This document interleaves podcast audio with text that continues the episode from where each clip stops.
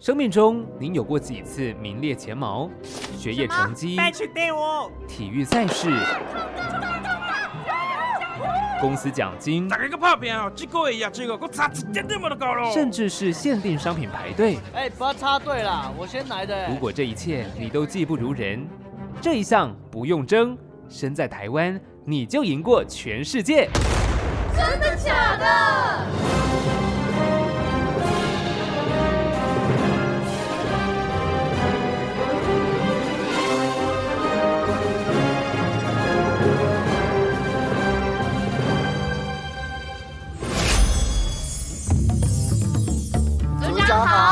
欢迎来到真的假的第一真相调查组，简称第一侦查组。我是组长视频。第一侦查组除了我之外，还有三位可爱的特派员。Hello，我是特派员赖可。我是特派员 Lucy。我是 A 玛。第一侦查组呢，就是要为大家来调查台湾在世界上面数一数二、名列前茅的各种事项。今天的任务，我们要调查的是台湾高山密度世界第一。哎，Lucy 啊，你是不是有一家很想要吃的餐厅？有，有好几家，蛋糕也是，对不对？甜点店，那我们等下去吃甜点。好，没有问题，没有问题。太棒了！我也很想。你们两个要去哪里呀？呃，组长，那个吃蛋糕啊。对啊，因为你看嘛，高山密度这种地理调查，当然要交给我们的地理系高材生特派员。艾玛，艾玛辛苦了，那我待会外带好吃的给你，通通给我做好。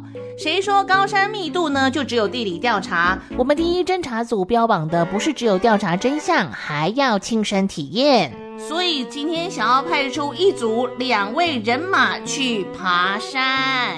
组长，我最近有点睡不太好哎。组长，我最近有一点点忙啊，你知道事情很多。哎，组长，我不想要听这么多的借口跟理由，来。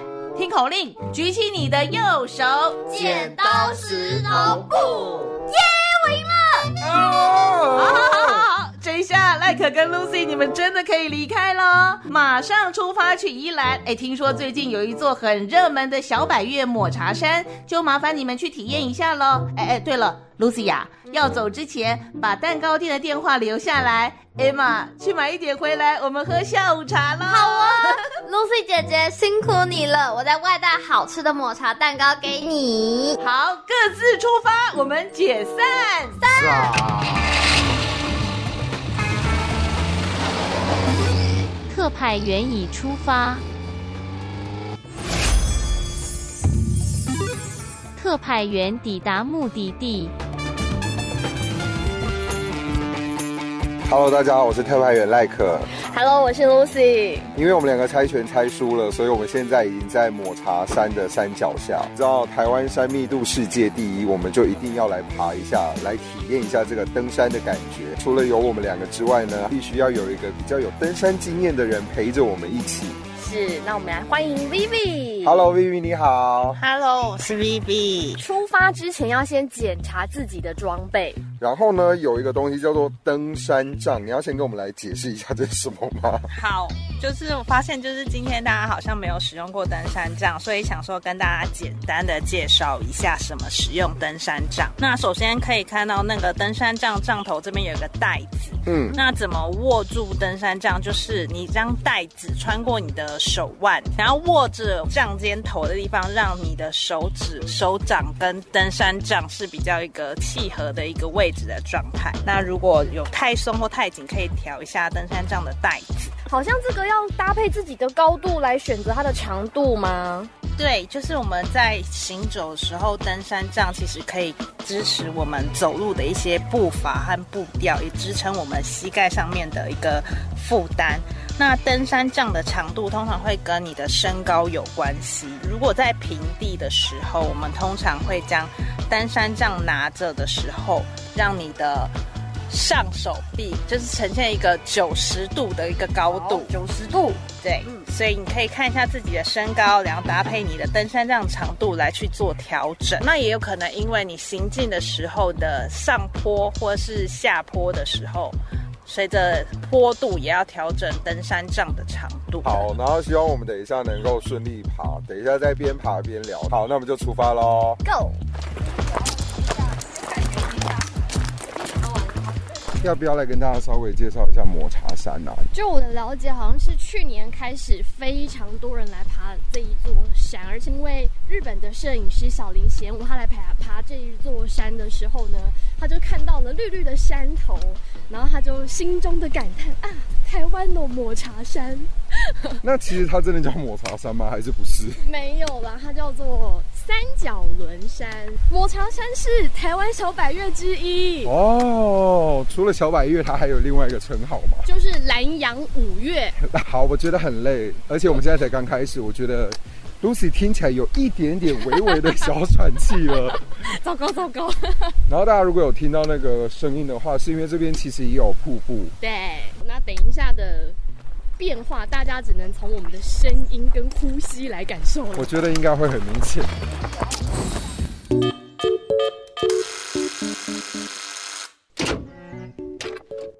我回来了，赖克哥哥跟 Lucy 姐姐辛苦的爬抹茶山，我们要精神上面支持他，所以我特别去蛋糕店准备了抹茶蛋糕跟抹茶拿铁，我们一边吃一边帮他们加油，很好哦。哎，哎，马特派员哦，组长是越来越欣赏你了。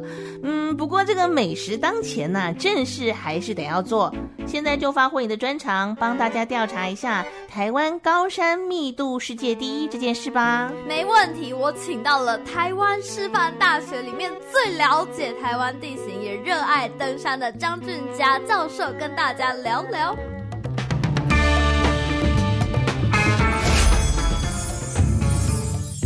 呃，各位听众，大家好，我是台湾师大地理系张俊佳，大家好。请问台湾的高山密度真的是世界第一吗？台湾是世界第一的哈。如果我们用三千公尺以上，在台湾它是具有这样的一个很重要的特性，非常高的岛屿。以台湾岛来讲，它差不多不到三万六千平方公里嘛，但是它却有一般来讲都是讲两百六十八了。但是最近有人在重新做登录的话，再去做统计。应该超过这个数字，哦，所以它的密度应该是会更高的。高山的密度高，高山就有一个很好的好处，就是台湾很热，嗯，要生活，而且降雨很多的情况底下，土壤就不肥沃，人就很难聚集很多。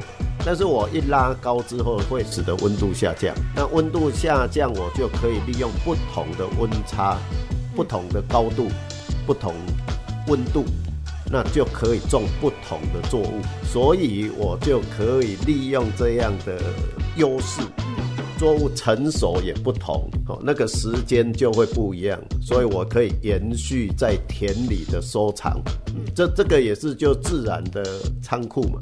我想高度在热带是一个很好的优势，在台湾住过最高的原住民的部落。是布隆族，差不多两千两百多公尺。嗯，那我们的推估就是说，这样的农业，它可以住到那里，它往上跟往下走嘛，因为这是它的生活。可以耕作的，应该可以再上升到两两百公尺，所以就代表台湾的耕作上限，应该可以耕作到两千五百公尺。我我一直觉得这就是优势。嗯，我可以从最海边零。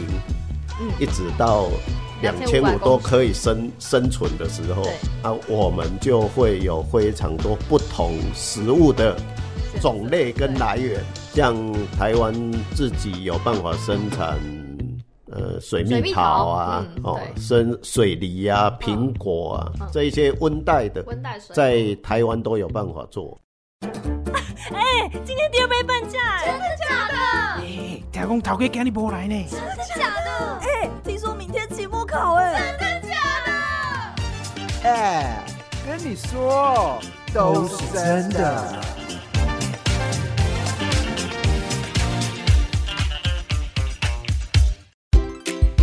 原来台湾气候宜人，农作物丰富，都跟高山密度高有关系。听说登山组现在已经到了登山口喽。经过了一个小时二十分钟，目前我们才刚刚要开始。为什么才刚开始？B B 可以帮我们解释一下吗？哦，因为从那个五峰旗风景区的停车场到圣母登山步道的登山口，其实有一段是一个产业联络道路，需要步行梯的碎石路进来。看到前面写着四公里，我们这样走了四公里，但其实根本就还没开始。前面这段就是当。呃，暖身，缓缓的走，练习自己的步 步伐，然后呼吸，这样走上来其实还蛮顺的。就是如果一开始刚开始走的时候还没有暖身，其实我们在缓缓的上坡的时候，就是可以用小的步伐带动比较短的那个呼吸，这样子慢慢的去调整自己的步调，然后找到自己最舒适的一个步伐和频率。暖身真的很重要，不急不躁，依照自己的步伐节奏，才能够坚持到最后。艾玛这边要来问问教授，这高山密度的地形也衍生了不一样的生活习惯。那既然山无处不在，那是不是也代表着住在这个土地上的我们的文化脉络也会受到地形的影响？因为山很近又很高，所以代表着。下雨水就会很急，所以我们要把水留下来。传统里面也因为这样的环境跟气候，所以使我们可以种水稻，啊，水稻成为我们日常的粮食作物。哦，原来水稻竟然是先人为了蓄水而研发的聪明种植方法。听说登山组啊，现在开始进入辛苦的陡上路段喽。嗨，现在是特派员赖可的时间。然后呢，果然前面只是在散步啊。实际从登山口进来之后很喘，然后也变得真的比较陡一点点之外，再加上有一些木栈道的地方会蛮湿滑的。好喘，好喘。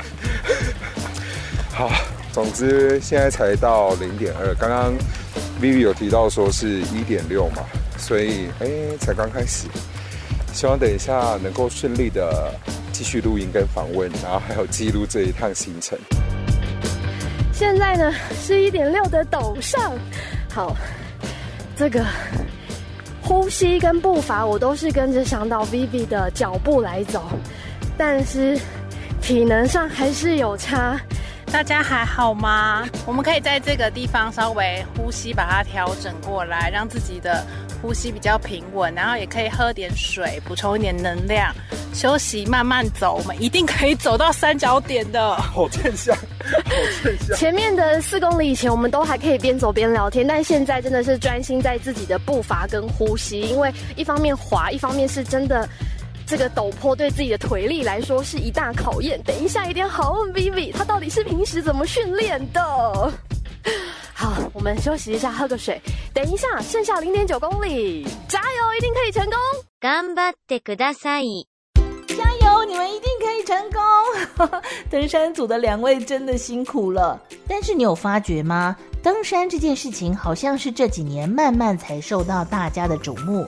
山明明就离我们很近，但过去怎么都不青山呢？我们来听听教授怎么说。之前我读过一篇文章，就是说拿台湾去跟欧洲比较，我们虽然密度是全世界最高的，可是我们的居民呢，反而跟山不是这么的熟悉，不是这么的亲近。以原住民的角度，嗯。应该没有管制的问题。那最主要是汉人来到台湾这一块土地的时候，跟原住民的一些冲突，所以使得原住民比较往山里面走。对。那所以那时候就有所谓的。划界，这样比较不会冲突。可是后来不是因为族群的关系，可能因为怕在整个山的密度很高，在治安上面不好管理，所以日本人也就延续这种划界之后去管制山林。之后一直到解严之后，才逐渐的呃开放这个山林。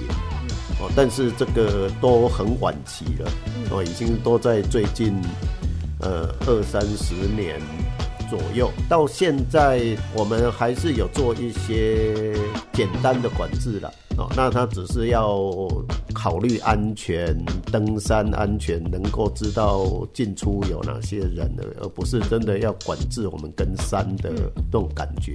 以前是有那个甲种、乙种入山申请，对对对，现现在已经没有这一种管制了，所以我们才会跟山越来越亲近。哦，我们实际上讲了一句话叫“山永远都在”，嗯，哦，所以我们就尊敬它 啊。这一次不行，就下一次嘛。山永远都在，不要聚山，好，我们要好好的青山，但是不要太过超越自己的能力。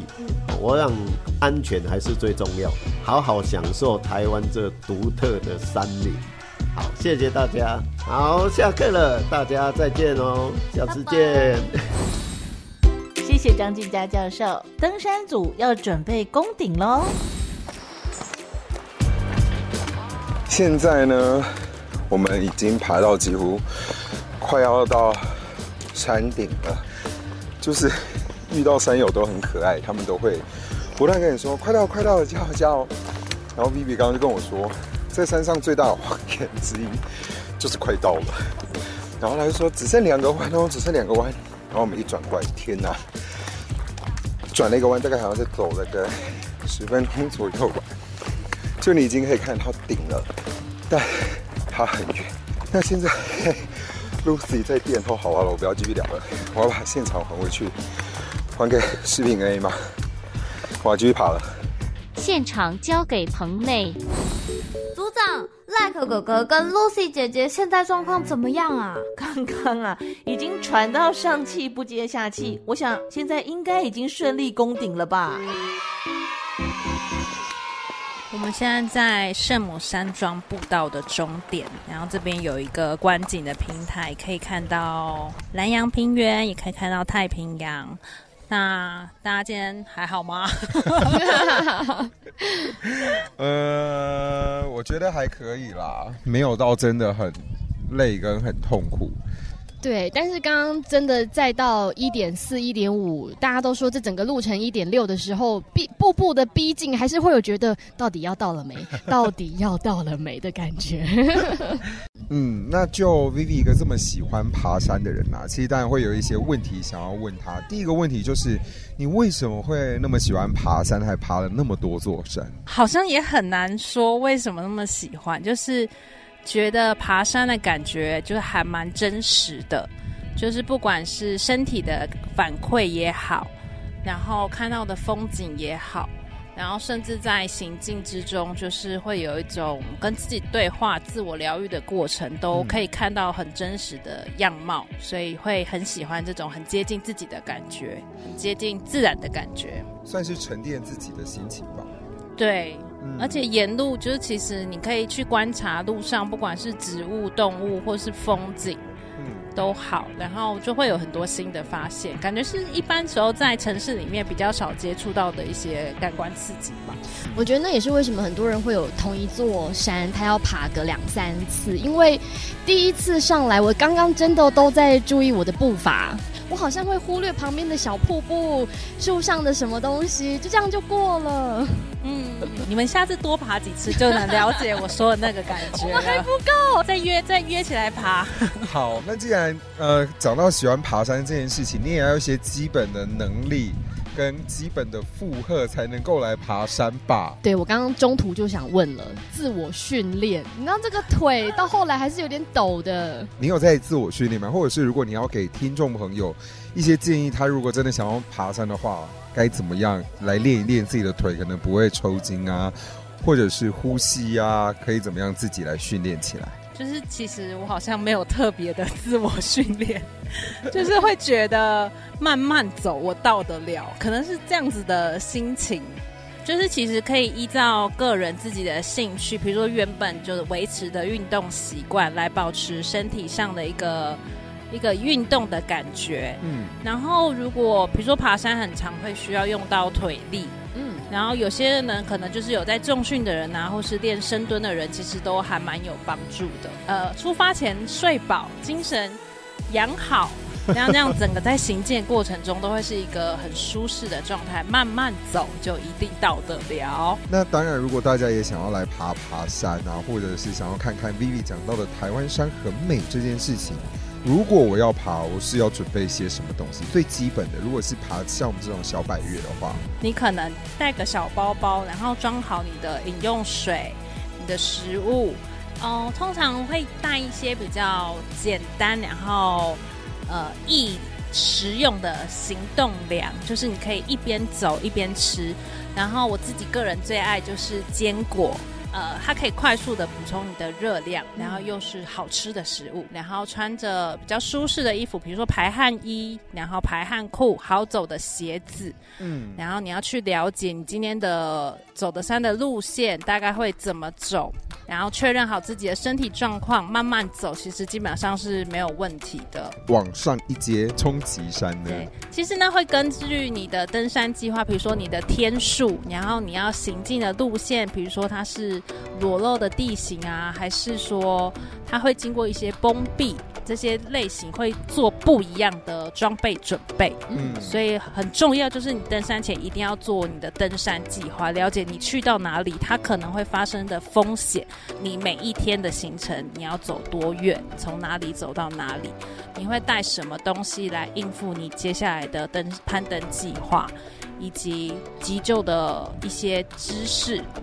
还有急救包的使用，攀登这件事来讲，其实有一个在队伍中有一个很重要的角色，叫做留守人。嗯，留守人是不会跟就是团队一起上山，他是在山下的队员。嗯，可是这个人他会知道这一支队伍他攀登计划是什么。呃，有什么状况会用，比如说卫星电话的方式去做通联，告诉留山下的留守人说山上真的发生了什么事，可以请山下的留守人做一些，呃，比如说求救或是支持，或是天气预报的回报这种讯息的往来交流，这样子。确认两边的讯息是畅通的，然后以及就是队员们都是安全的。那我也想问问看，你们今天就是走上山的三个小时这段时间，你们的感受？我觉得其实一路上真的会怀疑自己 OK 吗？就会考量自己的身体状态。然后一方面也担心会不会跟不上，嗯，但是其实 Vivi 还蛮就是照顾我们的速度的，哦，就是告诉自己左一步右一步，然后我渐渐的好像就离大家所讲的下一个弯要到了，下一个弯要到了，是一种克服的感觉吧。我觉得我爬山还好，但是就是在路途当中，我会觉得山友们很可爱，哦，因为有的会说很鼓励的话，嗯，但有的也会吐槽他。就是前面的山友过的时候说快到快到，再转两个弯，然后下一批山友就是说那个弯要弯很久，对，就是 马上心碎，对，或者是当你在旁边可能需要稍微休息一下，然后就会有人经过的时候就会说加油，快到喽，可以，你可以的，我就觉得听到其实很暖心哎，山友这件事情很可爱，然后还有再来，终于到山上的时候，我啦。有一股松一口气的感觉啊！我到了，我觉得好开心哦！大家的就是整个感官都很敏锐，还有跟你也是学到不少啊，跟着你的脚步往前走的。对，因为其实很容易不小心冲太快的时候，你就会把力气完全花在最一开始的地方，但是后面就没力。对对对，没有想到我们还要留一些体力下山这件事，所以慢慢走就一定走得到。谢谢 Vivi，但等一下你还是要陪着我们下去，要带我们下去哦，没问题，没问题。既然抹茶山这么热门，山顶上应该也很热闹吧？是啊，所以 Lucy 呢要帮我们来问问哦，一样当天在现场登山的山友。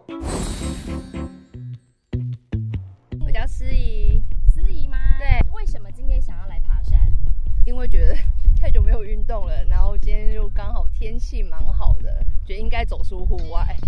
第一次来，第二次，第二次来，感觉怎么样？第一次我有负重，因为我第二哎第一次来的时候我是住在这边的山屋，对，所以我有负重，所以我觉得很累。但是今天觉得哎走阶梯好像没有那么喘嘞，只有刻意稍微带水负重一点，对，熟悉一下。实旁边呢同行的友人还有一位姐姐，但是姐姐她没有要接受我们的访问，因为远远的就可以听到刚刚姐姐说了一句话。我是被逼上来的，所以靠三力的三力哦，哪三力你知道吗？毅力、耐力、体力都用完了。我觉得这一位山友讲的才是真正平常人的反应，毅力、体力、耐力都用完了。不过呢，相信也留下很好的回忆。Lucy 跟 Like 慢慢的往山下走喽。Hello，我是特派员赖可，我是特派员 Lucy，我是 Vivi。我们现在其实已经回到了停车场了，终于完成整个爬山的过程。请 Vivi 来告诉我们，我们今天花了多久的时间呢？我觉得我们今天走的蛮顺的，总共花了五小时十四分钟，走了大概十一点七公里来回，蛮好的。棚内主持人是不是应该帮我们掌声？对。好，那其实今天爬完山啊，大家可能都会有一点脚酸、身体痛。那想要问一下 Vivi，好好的放松或者是舒缓的一些方法吗？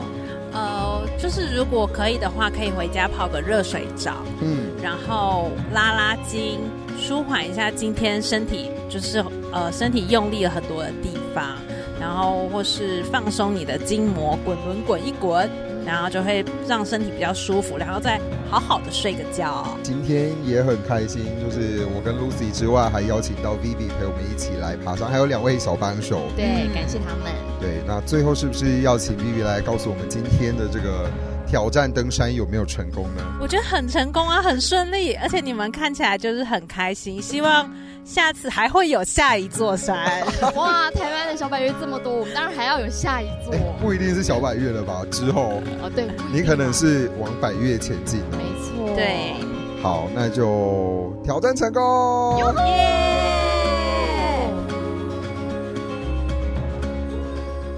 现在收听的是真的假的？哎，不对不对，情绪应该要再更满一点，像这样。真的假的？来。三二一，真的假的？恭喜 Like 跟 Lucy 顺利完成了登山体验的任务，我们也顺利完成吃完抹茶蛋糕跟抹茶拿铁的任务了。很好，今天的任务顺利成功。我是组长视频，我是特派员 A 玛，特派员 Like 哥哥跟特派员 Lucy 姐姐已经在车上睡成一片了。好，任务成功，解散，散。